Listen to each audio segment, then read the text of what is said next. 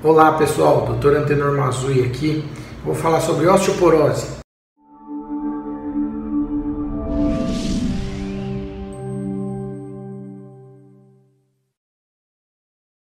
Gente, sempre é bom frisar sobre a osteoporose.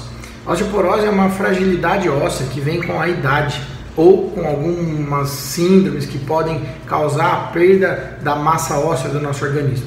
Mas o, o recado que eu tenho para vocês é que com atividade física de impacto leve a moderado, tipo academia, por exemplo, o idoso recupera 1% da massa óssea perdida.